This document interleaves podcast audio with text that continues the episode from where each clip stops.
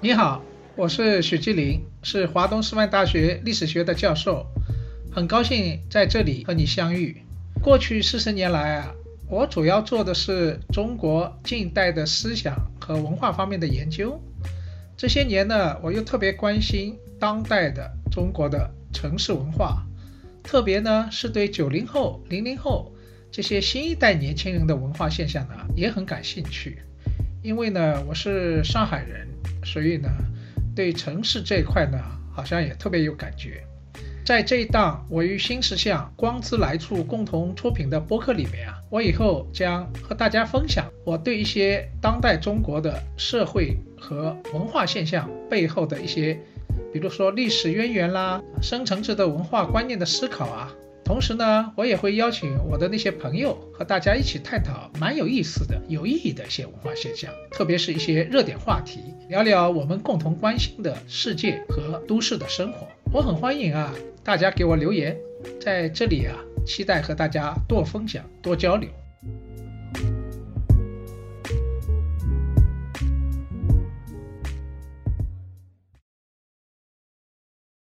呃，各位小宇宙的听众，大家好啊！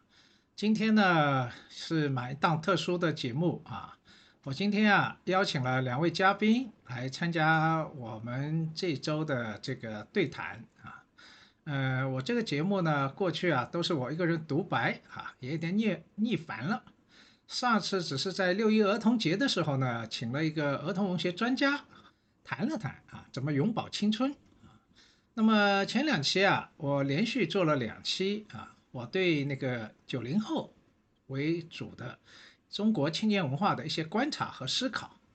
但是呢，我自己是一个老一代的人，是吧？毕竟看九零后是歌舞看花，所以呢，我想我一定要请我的朋友啊，这个特别是年轻的九零后呢，到我们这档节目来啊，做一个蛮轻松的聊天啊。来继续深化这个话题啊，所以今天我很有幸的邀请来两位嘉宾。第一位嘉宾呢是上官新闻的新媒体主编啊，这个尤总啊，尤纯杰，呃，他也是我的好朋友了啊，非常熟悉啊。他告诉我说他在那个上官新闻啊，领导的一个九五后的团队，所以呢，他自己也现在越来越年轻。啊，和年轻人在一起就是好，自己也年轻了啊，所以他有很多和我分享了很多对九五后的观察和思考啊，从中也让我获益很多。从某种意义上来说，如果没有小游啊，我可能前面的那些观察和思考可能还不着地啊，所以我是感谢他的。所以今天想让他到现场来啊，和大家分享一下。小宇宙的听众朋友们，大家好，我我叫尤春杰，其实就我我更喜欢别人叫我小尤嘛，就是虽然我也不小了，然后我是一直在解放日报社工作，就是啊一开始做了很多年的记者，后来就开始做新媒体，现在其实专业还是在数据新闻这一块。另外一位呢是我们尤总的同事啊，小莲。这才是真正的九五后啊！这是我们这次节目的一个主角啊，闪亮明星啊！我们今天围着他转的啊！他当然，他今天是一个符号啊，这个符号就代表着九五后。不敢，不敢，不敢。他是那个传媒大学毕业，然后后来又到台湾大学读硕士，现在也在那个上官新闻新媒体工作。然后呢，这个我们小莲啊，自己也有一档播客啊，叫里里扣扣，哈哈，啊，非常小众，但是非常有趣的一个播客，谈的都是我们两岸九五后啊共同关心的一些非常有趣味的文化的社会的话题，非常有意思。大家好，我是小莲，就是。因为非常普通的九五后，那我今天算是走后门，能够参加徐老师播客的录制啊。就是因为我目前就是在尤总手下工作，然后是写数据新闻相关的报道。然后，那虽然今天我是场上唯一的九五后，但我的发言就是仅代表个人经历啊。听众朋友们要是有不同的意见，欢迎在就是评论区留言，不要骂我。呃，所以今天呢，我们就这样三个人啊，这个我们不叫锵锵三人行啊，不锵锵啊，我们来也也来个里里扣扣吧啊，这轻轻松松的，不那么锵锵，柔柔的啊。我想，这个关于九零后啊，还有太多的话题要谈。但是我们今天呢，试尝着先从一个话题着手，就是围绕着职场。那么今年就业也特别困难，啊，特别在今天这样一个不确定的年代里面啊，你们感觉到现在他们选择职业啊？就是整个一个心态选择的一个偏好和过去有区别吗？因为我刚刚给那个北京的三联生活周刊做了一个他们专访，呃，他们这个专访的主题叫保守的年轻人，啊，意思说过去年轻人都是比较爱冒风险，但是发现好像今天出现了一代叫保守的年轻人，我就特别想希望我们两位来谈谈。在这方面，你们有些什么感受和观察，好吗？OK，就是小莲先讲吧，小莲先讲，因为你你你比较，你可以讲了，我们来攻击一下。九五后的职业选择吗？我觉得其实可能从媒体上，就是媒体报道上来讲，可能这几年大家职业选择方向好像都会更偏保守一些，大家会想要求稳嘛，就是会走体制内的，或者是。呃，风险没有大的，可能就是比如说大厂就可能不会是那么呃受欢迎的一个职业选择了。但我觉得，因为老师呃徐老师刚刚有提到说，好像我们这我们现在年轻人没有那么爱冒险。但我会我在想，是不是因为现在我们好像即使冒险，也就是它的冒险的成本太大了，而且它的那个收益也没有那么大呢？就是可能相比于在改革开放那一段时期，大家去冒险经商和冒险去做一些，就是去创业来说，那个时候的环境和我们现在的环境会不会已经就不是一个一个层次，或者说一个条件下了？所以在现在这个条件下，大家可能会觉得说，冒险可能你你的收益反而没有那么高，那会不会选择更稳定的会更好？这个我觉得恐怕也不一定是九五后的选择，哪怕七零后、八零后现在重新找工作，好像也是这样。嗯，比如说有没有种可能，比如说现在九零后很多是城市中产阶级出身，独生子女，他们家庭本身就比较富裕，从一开始就有一种小富即安的感觉，考进大学了。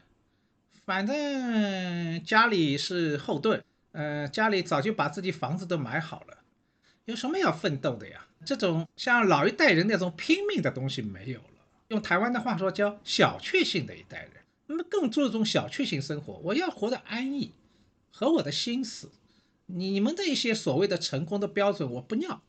是不是这样？也没有吧，因为好像有有好多像小莲，她在上海就没有房子啊。我们好多外地的，就是小朋友在上海的，可能他们其实面对的生活压力，因为我老家也不是上海的，我也是就是大学毕业之后在上海工作嘛。我觉得现在的小朋友，嗯，就是面对的压力其实要比我们那个时候要要大，因为我们那个时候上海的房价，我记得我刚毕业的时候就就两三千块钱吧，我一个月挣的肯定不止两三千，就是比较市中心一点啊。但现在上海可能，比如说市中心一点的房价，我们不说十十万以上吧，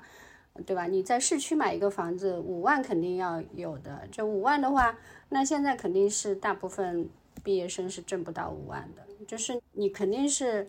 那个呃收入跟房价比的话，比我刚毕业的时候要大很多。所以我觉得他们家境很优越，尤其是如果说他是到呃北上广一线城市的话。家境优越到能让他在就是北上广能够马上买房子的，其实不多的。所以，我我觉得就是你从这个客观条件上来说，也不存在说他们就已经可以躺平了。就至少你比如说你要买个房子，你要安顿下来，然后你要支付以后小孩的，就如果你有家庭的话，你要以支付以后家庭的这个整个的一个支出。啊，可能，可能其实是会比比过去更累啊，比过去好几代人都要累，对吧？我看小联盟点头。我讲的是一些，比如少数幸运儿，那是有的，但是大部分人还是挣扎在生存线上，特别是这个房价啊，房价整个改变了人的城市的生活生态，所以才有大批小莲，你算躺平者吗？我觉得现在很多大家年轻人的心态都差不多吧，就是我们很想要躺平，但我们又躺不平，我们就是夹角三十度的那个状态，就是想躺下去，但是也又不敢躺下去的那种感觉。有个说法叫侧卧，上背部悬空。就是徐老师前面讲的，我感受到，就是我我有我有一次去一个大学讲课嘛，因为在大学兼了一些课，就有一个上海也蛮好的东北角大学，然后那个。我我有我就那一天为什么我就问了他们很多他们自己关于他们自己的问题，然后我有我就说我说那同学们你们就是有准备要做生意的那个想法的举一下手，结果只有一个男生举手，然后我就问他我说哎你要做什么样的生意？就是你对你的商业将来的那个商业王国有什么计划？你知道吧？然后他跟我说他就是要开个小店，就是就是要开个小杂货铺，然后他说能养活自己就好。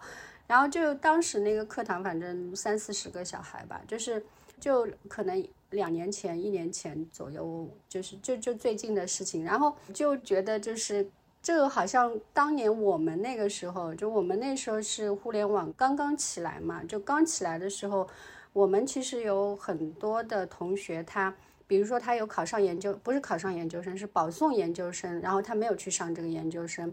然后也有同学，比如说去了，就是像一些，呃，央媒要了他，他也没有去，就是中央电台什么的，有编制他也没有去。然后就是很多人他就选择了一种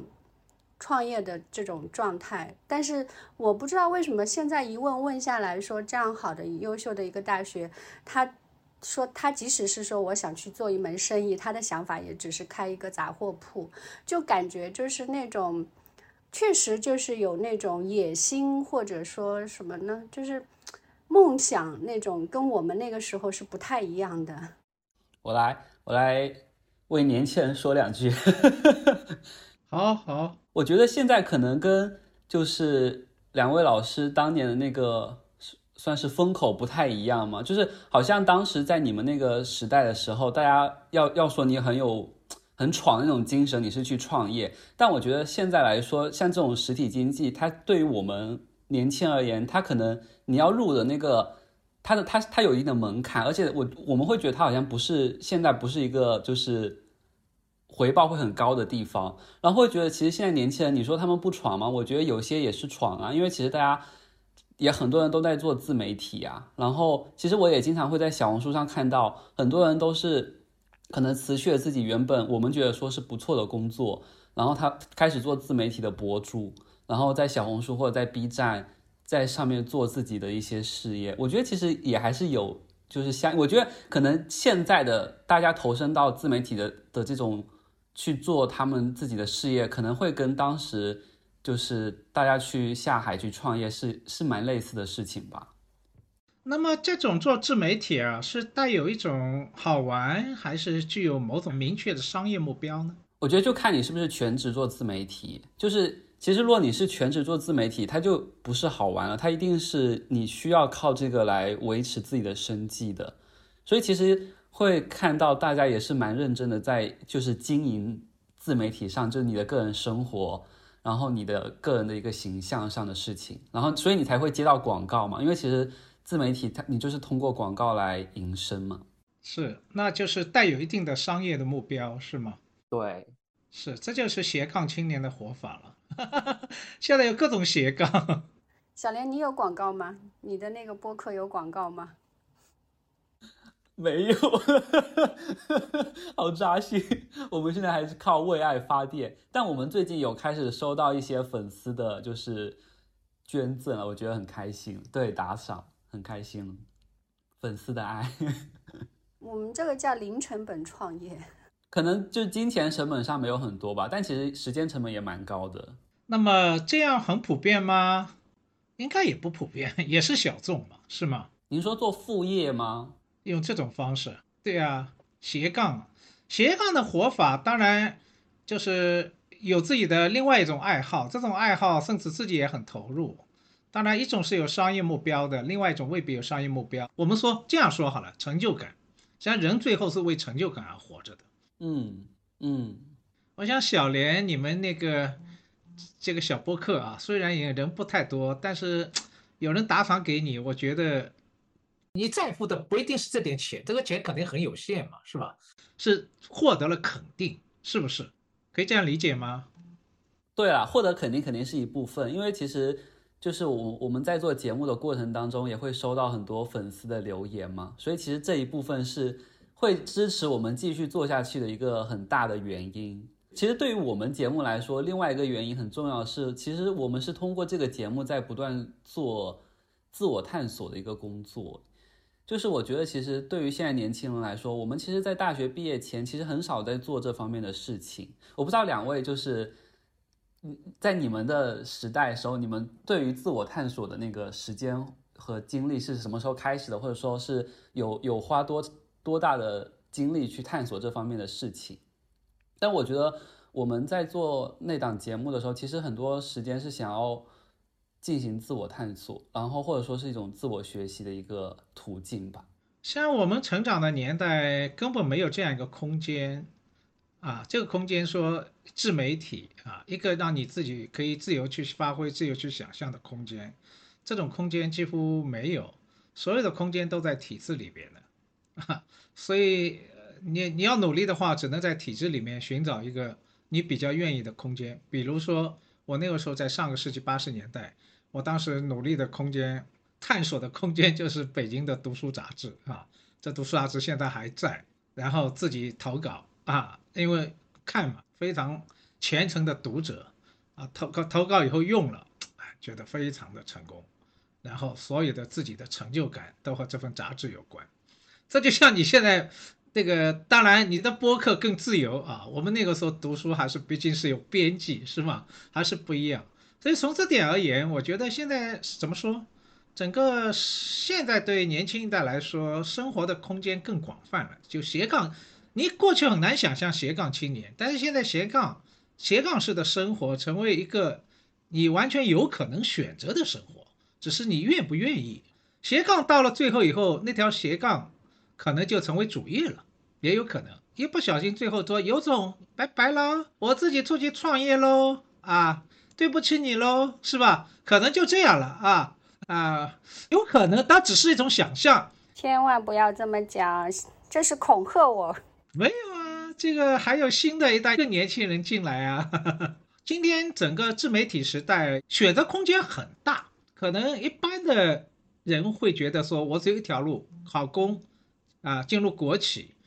但是更多的他们可能现在有另外一种活法啊。过去老一代人看到哇失业喽下岗喽吓死了，但现在好多年轻人觉得有什么呀？这不就叫灵活就业吗？好像空间就比过去多得多啊。呃，我在比如说我最近在广东，在广州、珠海讲学，然后我碰到几个年轻的，当然他们不是九零后，他们稍微大一点，八零后。哇，他们活动能力之强，你也很难想象他们什么生活着，他们一个人有多分。兼着多峰的职业，理解吗？利用他们的各种各样的人际关系、交往空间，而因为我是外面去的老师，他们会告诉我，我们关系算比较好。然后他们同事都不知道他们在各自都在干什么。那现在好像是不是九零后说，我有张明牌，也有若干张暗牌，我只看到你给你看张明牌，我还有好几张暗牌，你看不到的，是不是这样？嗯，因为我前面好像在小莲他们之前是，我真的是完整的经历了九零后到至今为止的这样的每一个年龄段的下属，然后我之前的一些九零后的，就是下属就。跟徐老师说的那样，就是干着干着就突然跟我说拜拜了那种，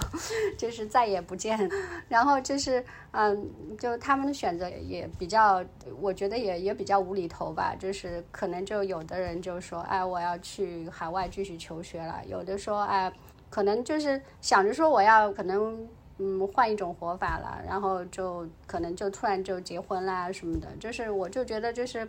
嗯嗯就。就其实我觉得这些事情，你你你也可以，比如说在报社工作的时候同时结婚嘛，对吧？但问题为什么要辞了职去结婚呢？但是这是可能他们的想法跟我们就不太一样，就是毫无征兆嘛。就我觉得，就是如果像我这样我要离开的话，我会要有很长的铺垫，然后可能就是啊，嗯，跟比如说跟领导来来回回谈，也要谈好多次。呃，我觉得这个很有意思啊。我们说辞职这事，过去是最怕，就说老板炒自己，现在老板呢怕的是被九零后炒啊。我听到好几个那个老板和高管向我抱怨，他说现在九零后的小孩子很难领导，他说一言不合一句话走了走人，所以你们没有把什么跳槽啊辞职看得很重哈，天不会塌下来是吧？父母觉得天都塌下来了。你们没会有这种感觉是吗？其实也，我觉得也没有那么突然哎。就是刚才尤总说，好像我们辞职都是一想到要辞职，然后第二天就辞职。但其实不是，我觉得只是我们领导可能只是第二天得知我们要辞职，但其实可能辞职这件事情，它已经是在我们心中计划很久的事情了。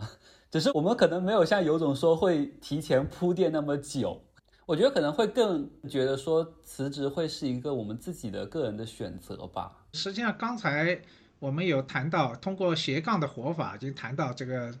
职场规划，是吧？现在我发现规划那个，我特别想问小莲的是说，过去的规划说我想跳槽，比如说，跳到一个工资更高的地方，甚至目标是大厂。现在大家都觉得对大厂大厂幻灭，大厂江湖凶险。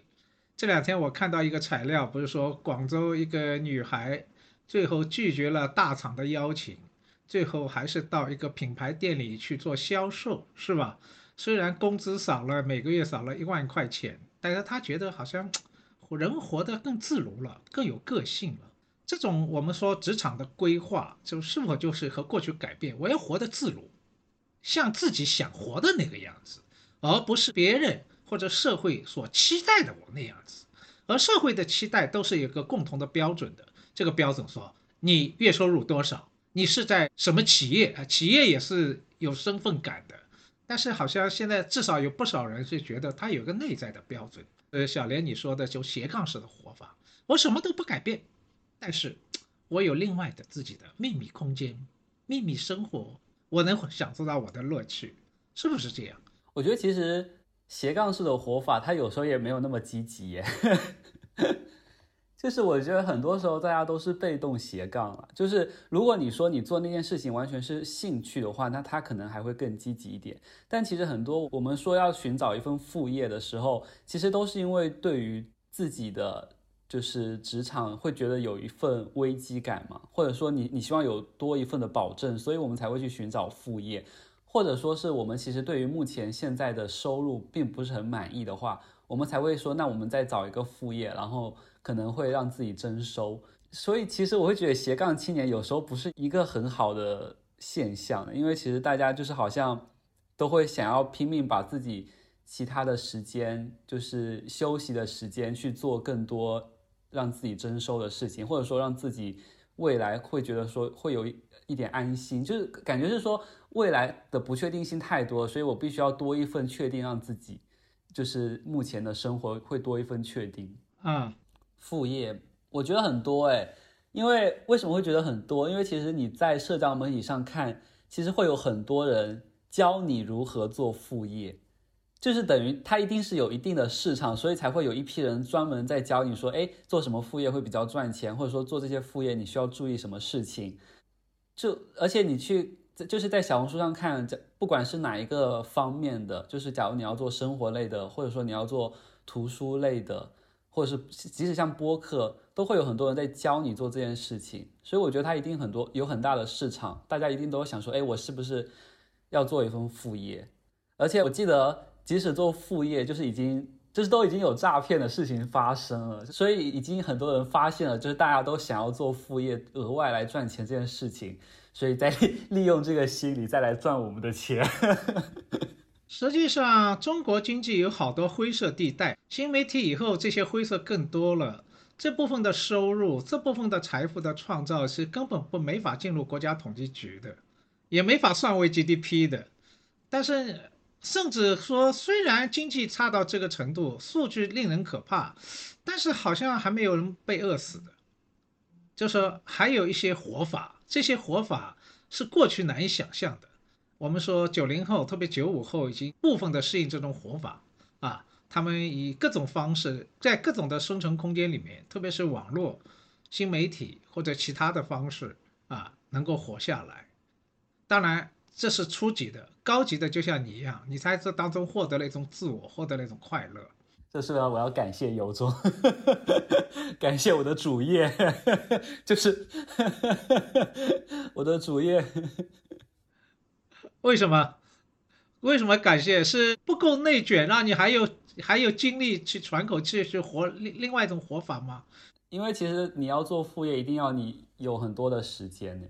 我们在做我们那档播客，其实因为我们是三个人合作，所以其实会有人帮你分担一点。但其实我们是周更的话，其实每周要花费在上面的时间也是蛮多的。我现在突然明白了，为什么很多人要离开大厂，逃离大厂，实际上他们想选择一种多元的生活。啊，实际上这种空间现在是出现了，是不是这样？可以这样理解吗？我觉得应该就是因为我有一些朋友在大厂，感觉在大厂生活，你的生活就只有工作了，就是你每天上下班后回到家，可能仅剩的一点点时间，能够休息、能够喘息的时间其实是非常少的。然后很多人都会觉得说，他从大厂下班后，然后因为精神很疲惫嘛，所以其实你根本不能做其他事情。然后很多时候就会把时间花费在社交媒体上，或者就是在看抖音或者是短视频，然后会觉得有一种，我朋友是说他会有一种内心的虚无感了，所以大家会想说，那会不会有其他的活法呢？就是想去尝试新的方式吧。嗯嗯，好了，那么怎么说呢？就说现在有种新的活法了。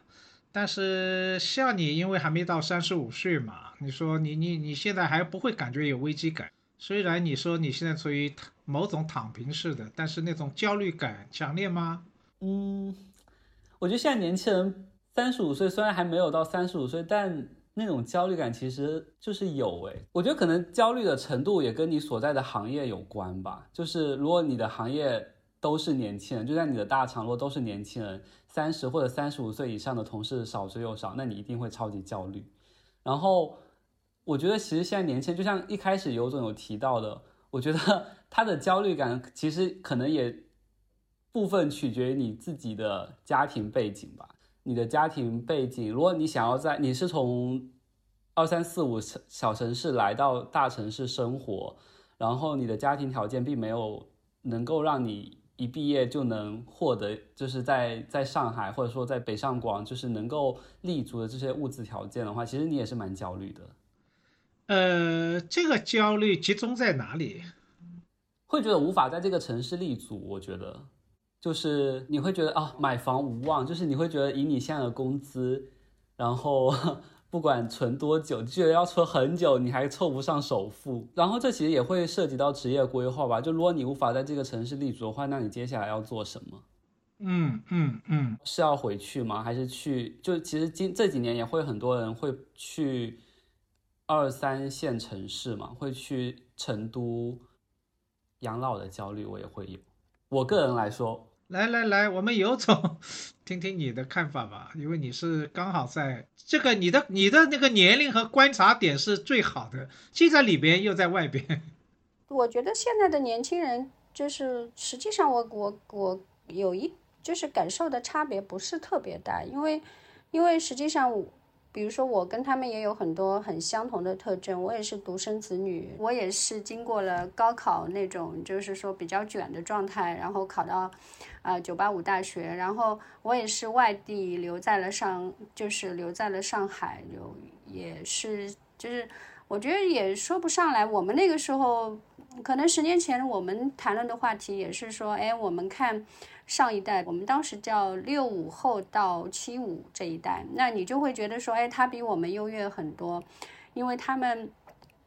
他们可能就是很多人没有碰到，比如说限购啊什么的，就房子可能一下子就买了啊七八套什么这种，然后呃他们碰到的机会也比我们要更好一点。就是实际上我们就是我想说的是说每一代人看前一代的时候就会觉得啊，就是你们比我们更幸运，对吧？当然前前一代看后一代的时候就会觉得说，哎，你们比我们更懒惰啊，或者说更。就是总归有垮掉的一代的那种感觉。我们第一代独生子女那个时候就是小的时候就开始被。被就是各种媒体批评是垮掉的一代，当然垮着垮着就突然发现说，哎，怎么九零后就开始觉得我们是奋奋斗逼了，就是那种就奋斗差，就是 感觉怎么怎么就是从小被鄙视的独生子女，那时候就好多啊。我记得中中青报还说什么我们跟日本的独生子女相比，对吧？日本的独生子女，呃，这小孩在大冬天会去那个就是。光着身子在那里这个这个跑步，说中国的独生子女吃完饭连饭盆都不会收拾，就是这种有很多。但是就是，嗯，我觉得到了你到了呃可能到了中间一代的时候，就又会觉得下一代是不是啊又垮掉了？但其实我觉得，我觉得每一代的烦恼可能都不太一样，但是啊。都会有都会有烦恼，就我我我没有看到哪一代说我自己啊是活得非常痛快的，我不必受到社会环境的限制，好像都没有。但是，我我我觉得就是说，可能他会有不太一样，稍微有不一样的地方，但实际上你归根结底起来就是这些。可能是生存的压力，对吧？然后可能是事业发展的瓶颈，那这个迟点早点都要遇到的。那么还有就是说，你家庭的，就是成家立家庭的幸福感这种，当然可能现在这一代跟我们不太一样的地方是，他们他们的期望会非常高，因为我们进入上海的时候，那时候上海很多人他也住的很小很小的屋子，就是。是，就是，也就是我们的很多的那个啊前辈的前前辈的这个同事，他们家里都很小，他不会像现在可能这一代人看到的那么物质生活那么富裕，对吧？然后，我我就在想，上海我们刚到上海来上大学的时候，上海也没什么，也没有星巴克，也没有说啊要什么。就是三十几块钱一杯的咖啡的这种地方也都没有，大牌也都没有进来。就是你你你看到的世界可能会比会比现在要小一点，然后呃物质啊什么各方面的压力没有那么大。我觉得物质物物化这个问题其实是一代比一代更严重了，然后这个可能会带来不一样的那种。当然就是呃。贫富差距，或者我们讲说层阶层感会更强一点吧。这种东西其实是我我想说的是，很多的不幸福的感觉可能是比较带来的，并没有说是事实性的，或者是啊，确实是这种社会性的这样的，就是。就就是，就很多时候，就是你不比较，你可能就没有那么多不幸的感觉。那个，这就讲到说，有一个说法叫“三十五岁的危机”。九零后早一点的，就是马上三十五岁嘛。这个危机，好多九零后觉得现在被内卷，困在系统当中太累了，甚至都有三十五岁的退休计划，甚至都想到养老了。呃，我看到这条我也蛮惊讶的，真的是这样吗？哈哈哈，小莲可能离三十五还早，还不会去想那个。我们有种，你你有没有接触到像这种的三十五岁危机？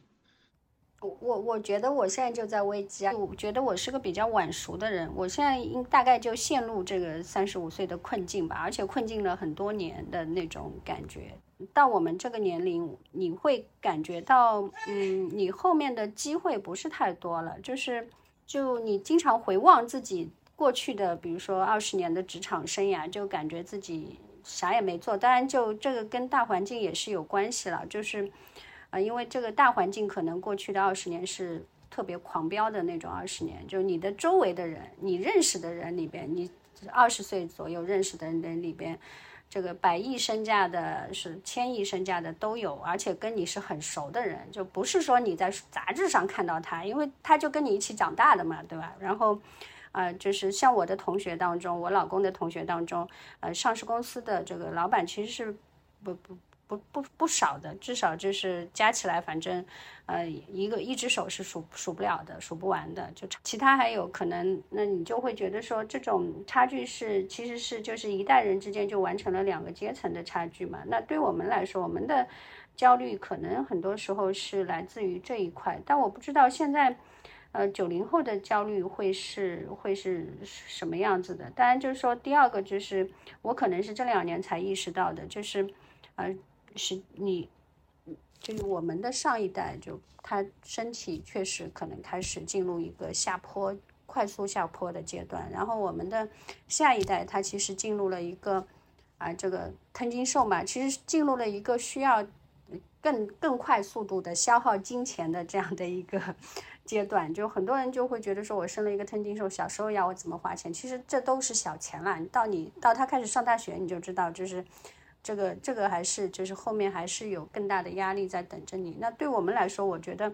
这种上下的压力是会生生活的压力也是会很大的。但我觉得现在可能很多我认识的九零后都还没结婚生子吧。然后我不知道就是。他们的三十五岁的焦虑是什么？我的三十五岁或者多三十五岁到四十岁阶段的这个焦虑，就是类似这样的焦虑。嗯哼，好，小莲，你说说，你还没到，但是你已经在想了。我觉得，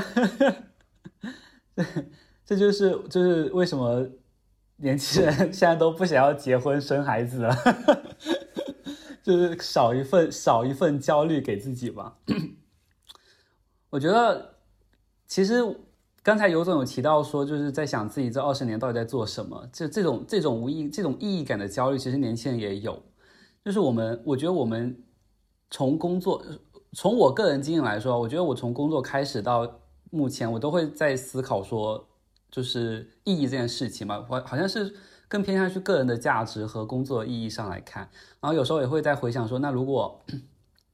如果我等到我到我五六十岁的时候，然后我来回顾这一生，我会觉得这一生过得怎么样？就是有时候会有这这方面的焦虑感在，就是我觉得这这也更多的在在于对自己的探索方面的的想法吧。然后呃提到养老，我觉得其实现在年轻人也有，我我我接触到的有一些也有。养老的焦虑的，因为我们会，我们不太想要生孩子，就是没有孩子，然后父辈，就是我们的家长就会说，那你们以后长大起来到底要怎么养老？就是我就记得我爸跟我说，就是我奶奶现在可能就是有时候已经有一些神志不清的那种情况出现了，然后。就是他有时候会就是上厕所的时候会忘记脱裤子，然后这时候就是就是所以就就你需要有一个人在身边照顾你的情况了，然后他们会说那你不生孩子，你以后老了要怎么办？然后就是这方面有时候会有一点点担心，但我们有时候都会在想说这明明就是社会养老体制的的问题，就是然后就我我有一些同学有一些朋友会说，大家会觉得说那要不要？要不要润？要不要去一个可能社会养老体制更好一点的地方生活？然后大家也在想说，要不然等到自己生活不能自理了，我觉得有一点，有一点算悲观吗？的那种最后的解决方法是说，等到我们就是生活无法自理的时候，就是你没有人来照顾你，那我们就选择安乐死好了。对啊。有想的这么远吗？真的，我现在听了你这番话，我真的没想到这个问题应该是我想的，但是我都不想这些问题，你们已经开始想了。至少我觉得，在我身边跟朋友聊天的时候，我们都会聊到这些话题，因为会想到要不要结婚，要不要生子的，只是和这个有关。它其实是是一连串的问题啊，就是你你若做出这个选择，你就一定会要为后面的一些后果会承担嘛？对啊。哇，这个我我现在终于明白了。基辛格说中国人下棋是围棋式的下法，一步下去会想到无穷远。我想的这么远，但是我的可能至少我的人生态度可能和你们分享一下是不一样的。就我第一个说不要预知痛苦，未来肯定是有痛苦的，但是你明明知道未来是痛苦的，但不要预知，现在快快活的活着就好了。就是这是第一个。第二个的话，我想说的是，就说当然这话就说车到山前必有路，就说注重此刻当下。我甚至认为说九零后是很注重此刻当下的，就是说既不想过去，沉湎在过去，也不去展望未来的。但是你这样说的话，我觉得好像也未必如此啊，内下也有很多焦虑啊，提前的焦预知的提前的焦虑感。我觉得是选择多了吧，就是实际上就是说，啊，比如说我们我们这种，我看我的前辈的就好多好多，可能他们在呃报社就待了一辈子，就是他们，而且他们的这种一辈子，说他进报社他就预知了说我要在这里待一辈子，因为啊确实就是可能就是呃机会也比较少嘛。但是在我我觉得就是在我的工作大概十年左右，就会发现说。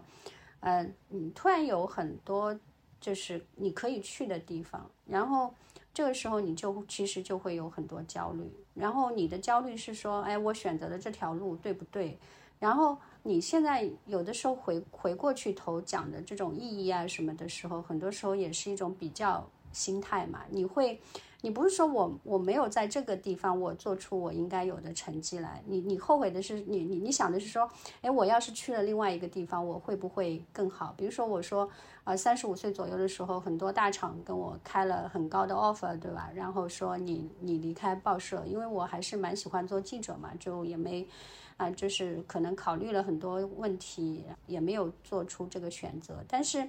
就我就会觉得说。嗯，但你你现在可能也会想，哎，如果我去了之后，我是不是现在就不一样了？但，嗯，就这个是我觉得就是，到你你再说后面为什么焦虑，是因为你想说，我这个时候我再做一次选择，但可能人生能够选择的机会已经不多了，那我再做一次选择，是不是还会过了十年二十年看还会又不一样？就实际上我觉得现在很多的很多的这种内耗什么的，都是因为。你有很多很多的选择，然后你又不知道这个未来是什么，就你你对预期是其实是一点一点预期都没有，你能够预期半年以后你都很难预期，更加不要说就是五年十年以后了。所以就是这种我我我也特别理解，比如说大厂现在他如果呃四十岁左右三十五岁以后，他他从大厂离开了之后，他能做什么？确确实我觉得。呃，我我们身边的朋友最近最近疫情结束之后，大家在一起吃饭，就是聊聊到聊到的话题，就是一个是我还能再做什么，第二个就是啊，我要不要移民，要不要就是就是去一个新的地方重新开始。但是实际上，大家说很多人说说到，比如说移民去海外啊什么的。啊，你看，可能就大家会觉得很羡慕他，其实没有的，因为我们有一次就非常具体的聊到了，说我移民到了一个新的地方，我能干什么？最后大家得出结论说，我们能开一个馒头店、包子铺，然后啊做饺子。我们有一个朋友，他甚至考察了，他说在澳大利亚做饺子，一个能挣零点零点五加元，每一个能挣零点五加元。然后他跟他他说，他觉得这。这个这个还不错，就是对吧？我现在学一学和面什么还能学会，对吧？然后就我我觉得就是实际上他，我想他即使他要出去，他的内心的焦虑也是非常焦虑的，因为就是他到了那里之后，他还是有一个生存压力的问题，然后他还是有一个怎么来过完自己。对，现在人的寿命又很长，对吧？他现在比如说三十五岁，他他退休了，他他去了一个。这个新我全新的地方，那他还有后面还有可能还有五六十年等着他。那这个确实，我觉得就是你永远都不能安放自己，就是你永远都躺不平。就你不管你怎么想躺平，都躺不平，因为地太就太那个割你了，那个地上的鹅卵石啊，什么杂七杂八的东西太多了。我觉得有一个话题，我觉得我们尤总特别适合谈的，就是你是有领导的九五后团队嘛。你现在当然，你之前也领导过更稍微年长一点的，你觉得你有什么感受吗？现在带九五后团队和过去，九五后其实我没有感受到说他们，呃，更就是更特别的那种感觉没有，因为我们的单位就是它就相对来说啊，就报社作为一个文化单位嘛，它相对还是比较。比较自由的，就是它没有太多的限制性的，就是这种东西。然后它也不九九六，就是对，当然了，它要求我们是实际上是要有一个呃二十四小时 online 的这样的一个状态的。最大的一个，我觉得就是从可能是从九五后开，九零后开始，不是九五后，我发现他们把工作和生活是分得比较开的，因为我们我们。就我们大家都习惯一种工作方式是什么？就我以前当记者的时候，我白天是要去采访啊、上班啊、写稿子啊，但是我到了比如说半夜两点钟，我的编辑就一个礼拜至少他。他肯定有基基本上一半的时间就是三四天，他打电话给我，然后他打电话给我是干嘛？就他跟我讨论说，哎，你有一个词语用的不对。但是呢，他要两点钟打电话给我，为什么呢？因为他要到十一点钟、十二点钟才上班，对吧？然后半夜，然后他到差不多一两点的时候，他开始看我稿子了。看我稿子之后，他发现这不对，他也不会考虑说，哎，你这个时候已经睡觉了，你是一个上白班的人，你白天还要有别的事情。他就会打电话，而且那个时候我们都没有手机嘛，他就打家里的电话，然后把我们全家都吵得睡不着觉。后来我就在我们房间装了一个电话，就自己房间装了一个电话。就是，但是现在的，比如说像小莲，她的工，她的这个呃，就是呃，作息时间就非常的标准嘛，就就是早睡早起，然后晚上我十一点多，比如说找他，就基本上打他微信电话什么，他就已经开始不接了。然后我们有一次是有一次出一个比较重要的版，然后早上六点多钟，六点钟吧，我们我们我们大领导就打电话给我说，有一个非常小的地方，他觉得不是字体不对，还是颜色不对。然后我就记得就是非常非常小，然后他就因为就是就是这种媒体的习惯嘛，就就是。有点不吃不睡的，就就是反正就是啊，就比比九九六还要可可怕的那种状态。然后他六点钟打电话给我，我是一定会接的，因为我曾经发生过有一个很重要的电话没有接到，就是嗯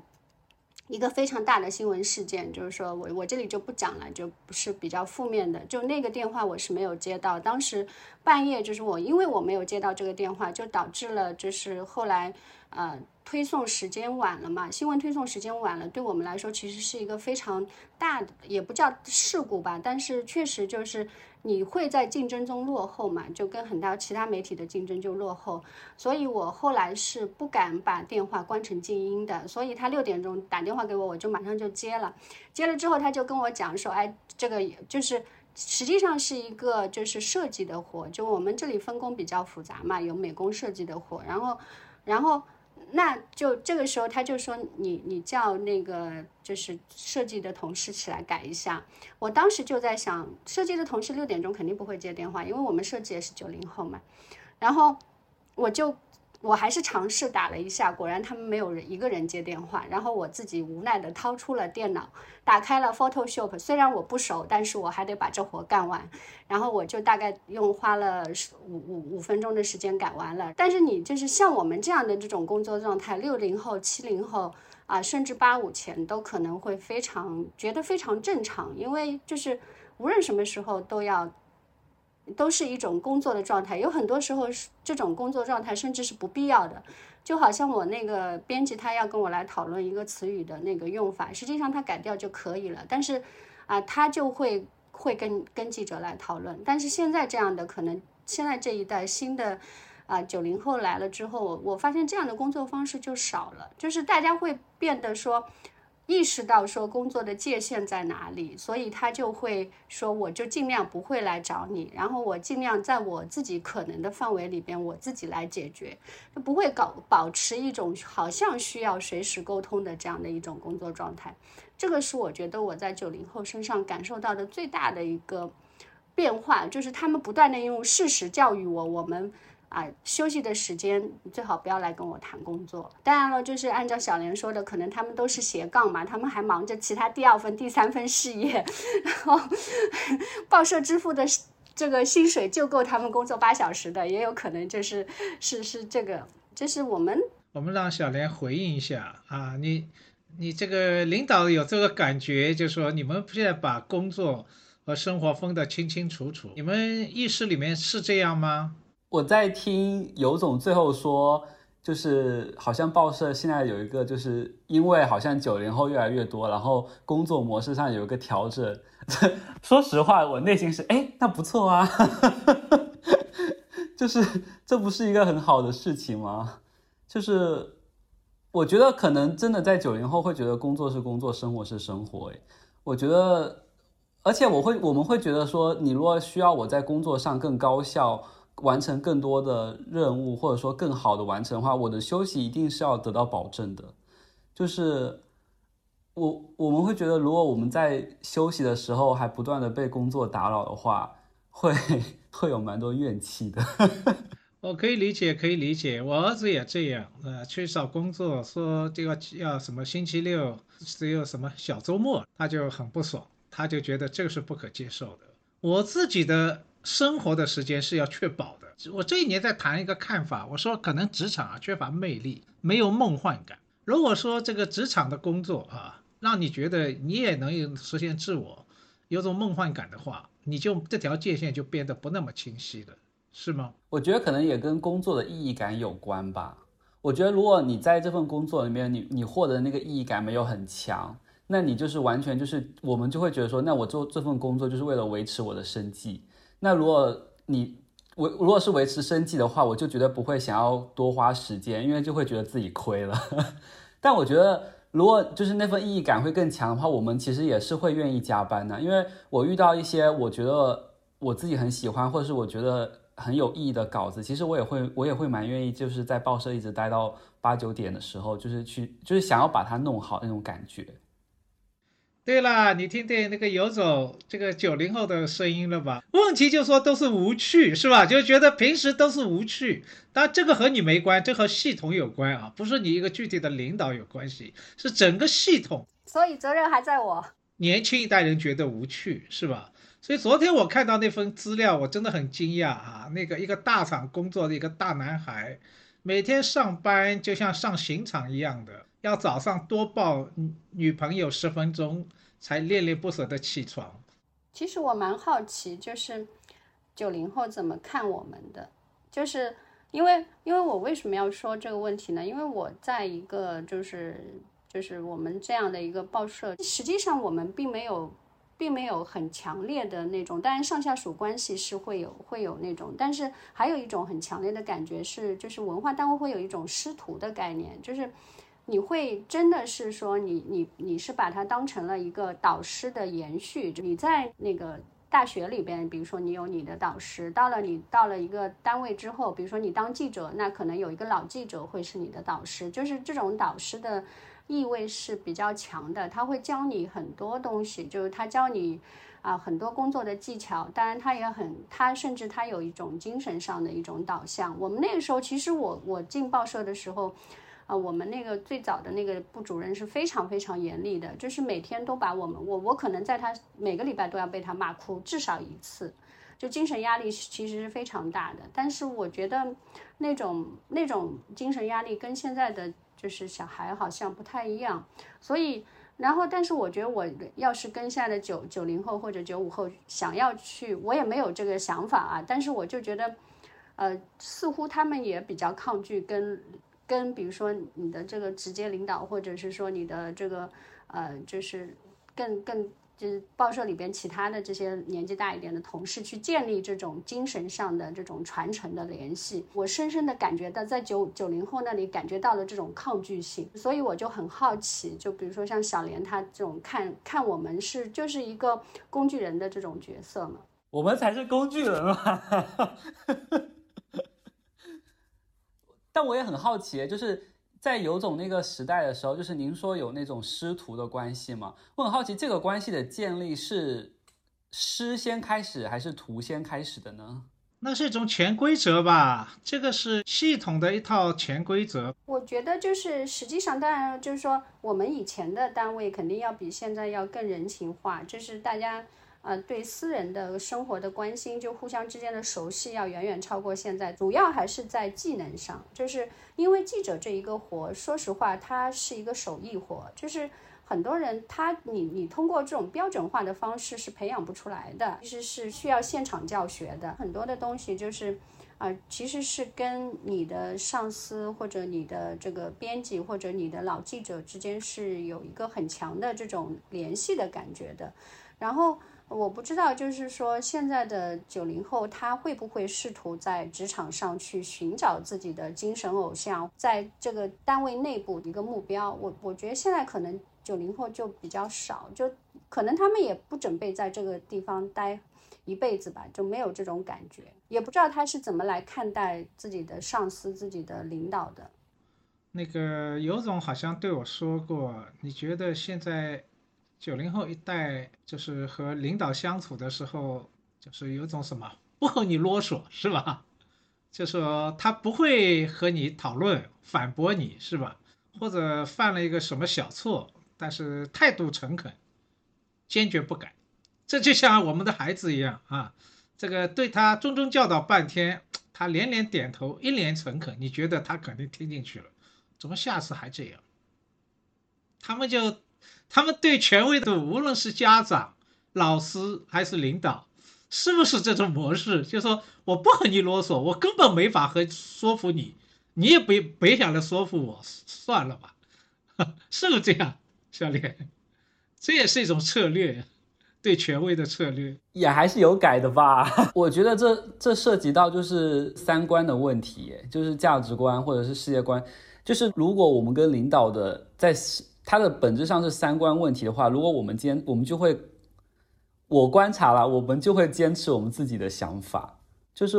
好像也我觉得不会太容易妥协吧。就是如果涉及到那那方面的事情的话，嗯，但是为什么要态度很好呢？为什么不和他？辩护几句呢？我觉得应该有尝试过吧。我觉得不可能就是都没有说过 哦，是吗？我觉得一定是我们有尝试说过自己的想法，但发现没有用，然后我们就妥协。我们想说算了，反正没有用，我们就不说了，我们就直接按照就是领导的意思去去做就好了，就大家都省事。我觉得核心还是把工作看成工作了，就是就像刚才尤总有说，好像在就是你们。就是这一代的时候，会会觉得工作会会工作好像是会升华到，他会跟生活的融入性会更高，然后和和同事和领导的关系好像也是超出了工作范围上的一些情感的那种联系。我觉得就是这两个集合的关系不太一样吧。这份活你真的觉得有意义，而你内心真想把它做好，然后你和领导的想法不一样，你会力争吗？来保全你内心的对那份工作你试图实现的完美吗？我会耶。我会，我肯定会强调自己的那个想法，就是我会，我会说出自己的想法是什么样的，然后会觉得说可能这样做我会觉得更好。但我我觉得可能年轻人我们会说，但不一定会会多坚持吧。我觉得大家可能最后最后都会妥协，哪怕是自己特别投入的上心的那份活，我觉得这样子可能。最后也会放弃，而且这这个带来的那那种那种挫败感和无意义感会更强，就会觉得，对啊，即使是就是自己这么喜欢，其实觉得很很棒的事情，但我觉得那种工工具人的属性就会更强，就会觉得说，好了，算了，都没意义了。哎，像这部分内容，你们以前在工作当中交流过吗？我们尤总。我跟前一波的人可能会交流吧，但是就是确实也跟现在工作的就是说这种节奏更快，然后没有更多的时间去讲一个东西是有很大的关系的。因为我们我们其实这一行的变化还是蛮快的，但是就是就他刚刚讲的说那种。九九零后不合作的这种，其实有一次我们在哪个，就是有有一个我有一个群，大家有里边有基本上都是出来创业的媒体人嘛，然后他们都大家都说到九零后，都纷纷的吐槽了九零后的下属，就是实际上就是说九零后他会表现出明显的表现出一种不合作，即使他他在那里跟你说对对对是是是没问题，他其实你知道，他也知道你知道。他其实是不合作的，可是我觉得，我觉得就是有总在提到这个合作，因为合作这个词，其实它更多的意义会想的是两个人是平等上的去探讨这件事情要如何发展嘛。可是我觉得好像就是上司领导在提到合作的时候，其实更多的是我们到底会不会配合，我们会不会听从就是你们的指令的这种感觉。如果碰到和领导不对，就索性交枪，我就按照你的办，这反正不是我的活，我完成拉倒，我对得起这份工资，我有我自己斜杠活法，是不是会就轻易就放弃了？要过去可能会和领导争得脸红耳赤，是吧？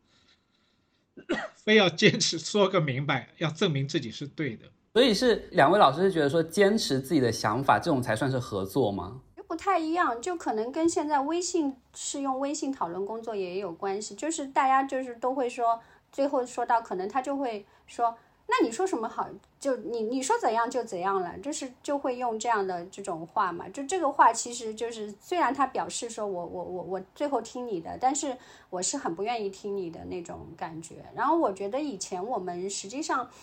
呃，就是我们刚进入职场的时候，我们碰到的，现在其实很少碰到这样的领导了。就是他本身的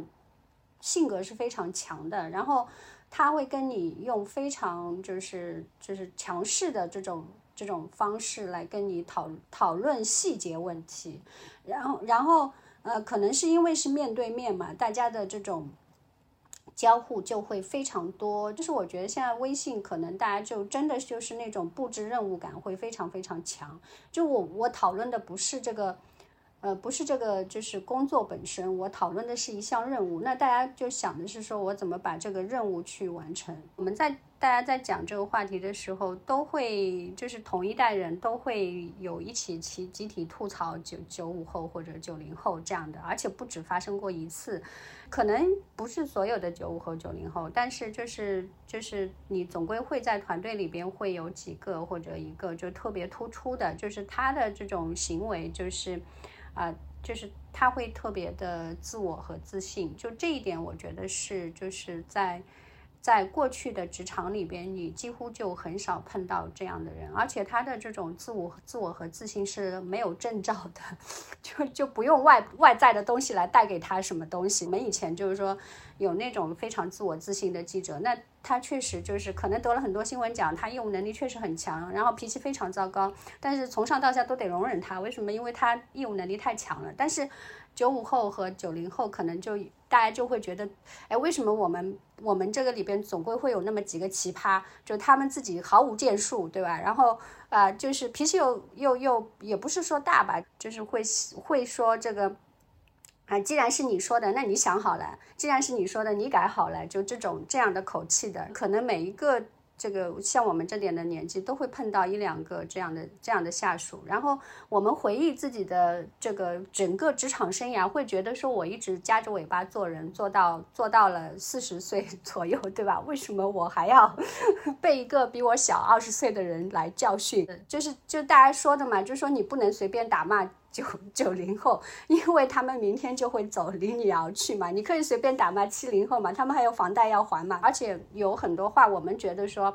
虽然我心里是默默这么吐槽的，但是我不会当你的面说出来。然后他可能就会说出来说，哎，你的审美怎么这么丑啊，对吧？就而且或者说你老了，你这个什么想法已经过时了，那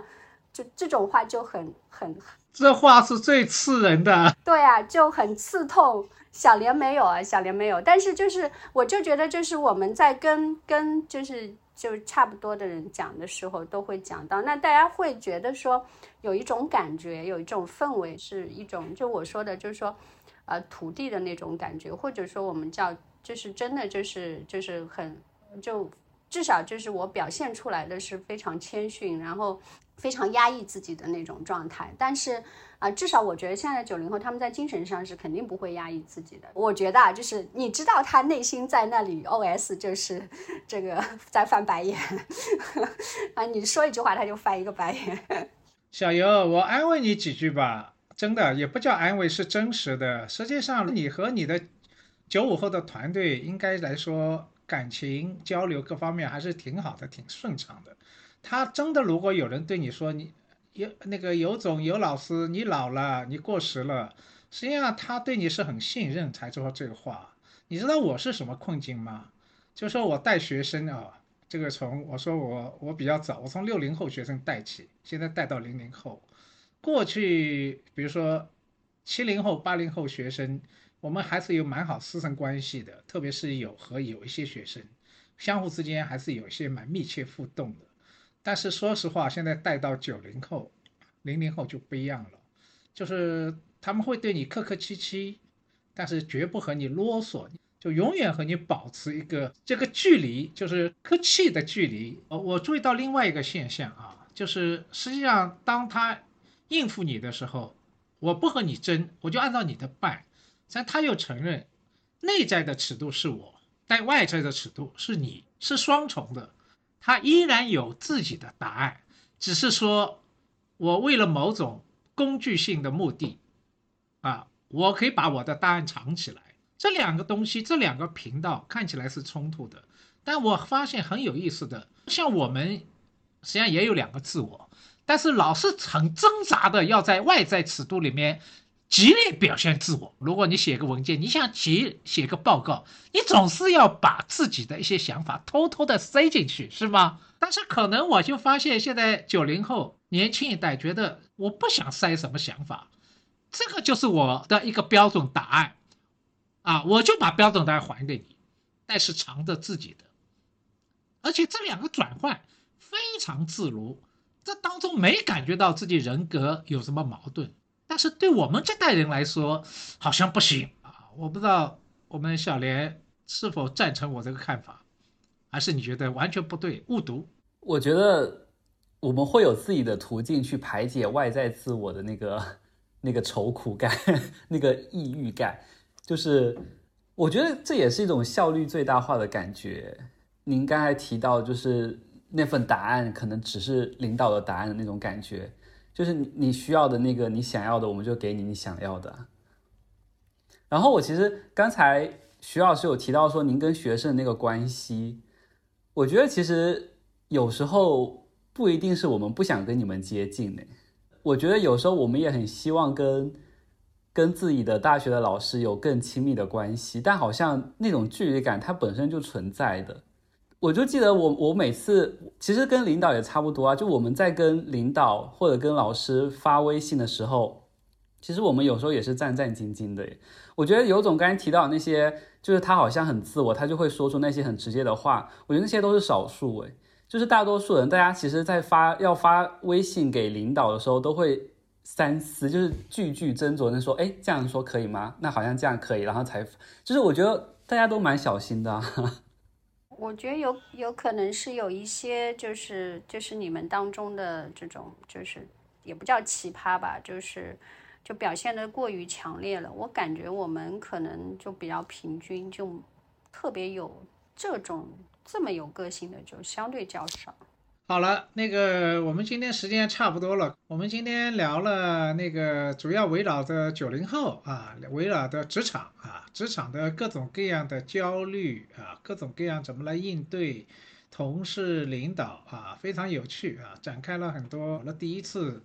我们以后再期待第二次，我们就我们还没聊完的话题呢，我们再继续深入的交流。我们最后两位再和大家说几句话，小莲你先说。谢谢徐老师今天的邀请，我觉得其实也是因为平时其实跟尤总会有会涉及到这方面的交流，其实也蛮少的。我觉得其实我觉得其实需要多一点这这方面的交流，其实能更好的了解彼此，说明在工作上大家也会就是促进彼此工作的效率和。和那个心态吧，嗯嗯嗯，呃，我我是觉得就是实际上我在九零后或者九五后身上学到很多的东西，就是嗯，就是如果没有没有他们来加入，就是我们这个单位或者说啊跟我一起工作的话，我不会对就是学到那么多呃新的，尤其是在这个行业里边学到很多新的知识，然后。嗯，我我我觉得就是实际上我也没有想好怎么来跟他们相处，包括就是说我儿子是零零后嘛，我觉得我跟他相处，就就是实际不知道为什么就老有一种很忐忑的感觉，就老觉得说，呃，我自己做的是不是不够好，然后我老觉得说。哎，他是不是看不上我？就是我，我会有那种自卑感，就有由于年龄产生的自卑感，所以我觉得就是可能就是嗯怎么说呢，就是大家都生活在一个不不容易的境界，每一代都有每一代的不容易吧，然后呃可能可能是不是就是不要把代际的这种障碍想的那么厉害，然后呃就大家更加自然的相处吧。好吧，那么今天我们就到这里，我们下次再见。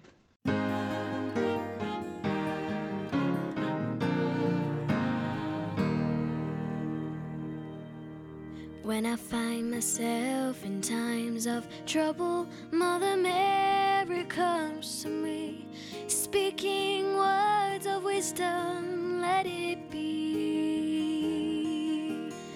And in my hour of darkness, she's standing right.